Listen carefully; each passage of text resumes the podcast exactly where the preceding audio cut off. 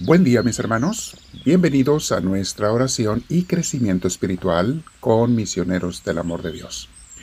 No te olvides que ya estamos en YouTube, Facebook, uh, en podcasts. Suscríbete siempre y o síguenos y presiona la campanita para que te avise cada que subimos un audio nuevo.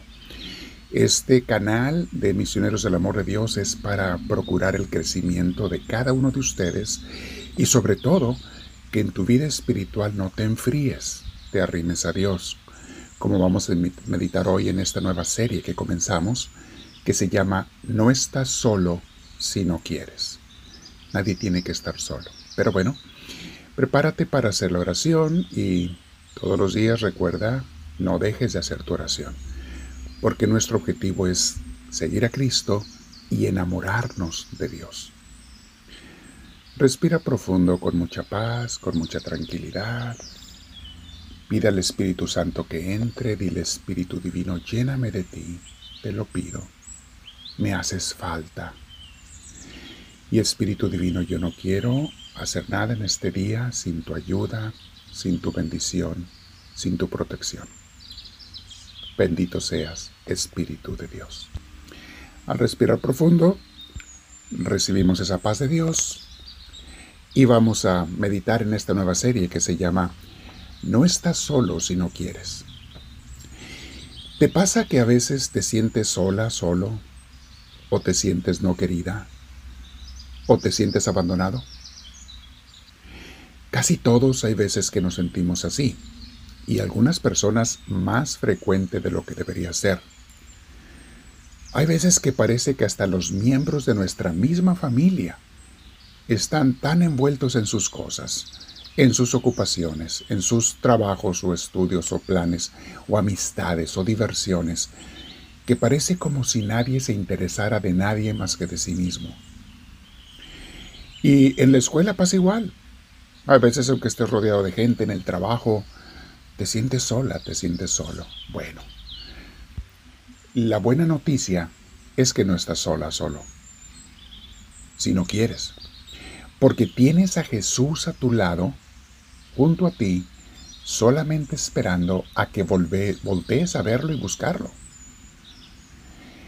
Y no hay mejor manera, escucha esto, de mantenernos unidos a Dios, a Jesús, que es nuestro medio para conectarnos con Dios, que estando unidos con los hermanos que están unidos a Él. Acuérdate del dicho, dime con quién te juntas y te diré quién eres. Si estamos unidos a hermanos que están buscando a Dios en nuestra iglesia, para eso es la iglesia, entre otras cosas, si estamos unidos con ellos, nos estamos motivando unos a otros, nos estamos recordando unos a otros, estamos recibiendo enseñanzas juntos, en nuestra iglesia o en nuestra comunidad de iglesia. Se han hecho comunidades de misioneros del amor de Dios vía Zoom, de larga distancia. Eso es comunidad de iglesia. Otros se juntan en casas. ¿Y para qué nos juntamos? Para motivarnos, ayudarnos, empujarnos unos a otros. Hay veces que el ver hasta los defectos de una hermanita, hermanito, nos recuerda que yo también soy imperfecto y que yo debo de ser paciente con ella, con él, como también otros van a tener que ser conmigo. Nadie somos perfectos, pero si estamos caminando y buscando a Dios juntos, la tarea se hace más fácil. Nos ayuda, nos ayudamos unos a otros. Hoy tú ocupas que te ayude y te ayudo. Mañana yo ocupo que tú me ayudes y me ayudas. En todo, motivación, servicio, oración, etc. Veamos qué nos dice la palabra de Dios al respecto en Hebreos capítulo 12, versículo 1 y 2. Dice el 1, Por eso nosotros, teniendo a nuestro alrededor tantas personas que han demostrado su fe, dejemos a un lado todo lo que nos estorba y el pecado que nos enreda, y corramos con fortaleza la carrera que tenemos por delante. Pausa. Estamos rodeados de personas si estamos activos en una buena iglesia. Oílo bien. A eso les está hablando el autor de la carta a los hebreos. Estamos rodeados de personas que nos ayudan, que han demostrado su fe.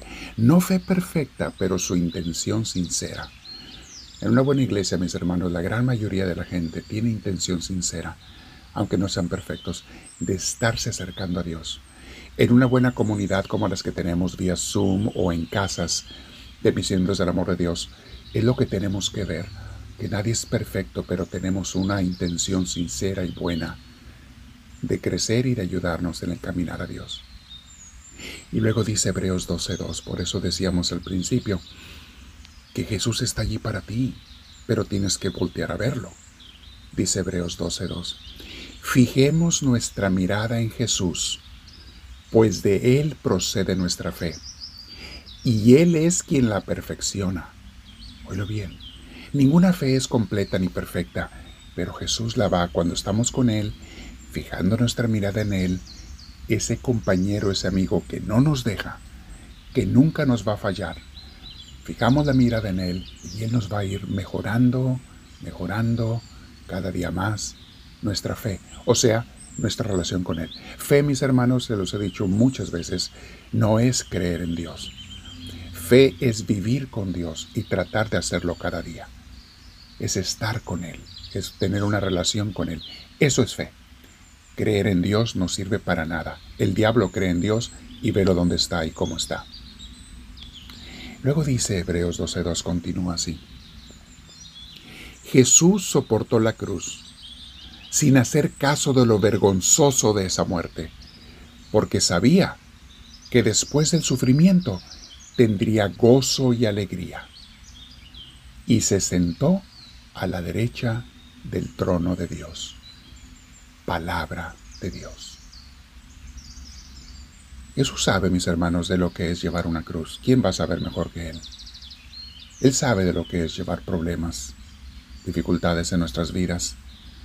¿Quién lo va a saber mejor que Él?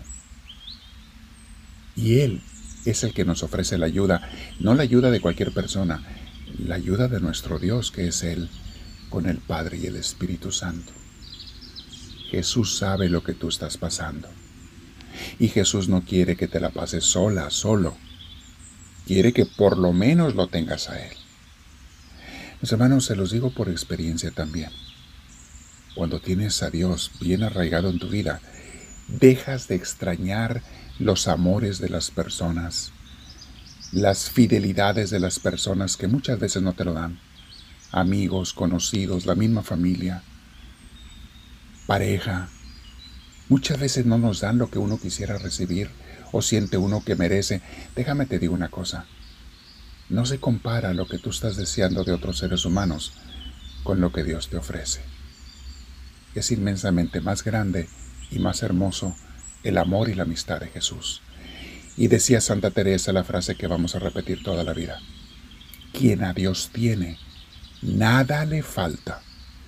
Solo Dios basta. Lo dijo una mujer que estaba encerrada en un convento, yendo de convento en convento, en oración y trabajo, no tenía pareja, marido, muchas veces era atacada, criticada, eh, arrastrada hasta los juzgados, acusada con todo tipo de falsos y calumnias, y ella decía, quien a Dios tiene, nada le falta, solo Dios basta.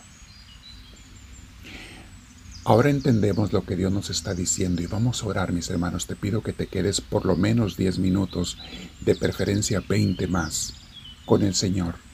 Repite estas citas bíblicas, léelas en tu Biblia o reescúchalas en este audio, como se te haga más fácil.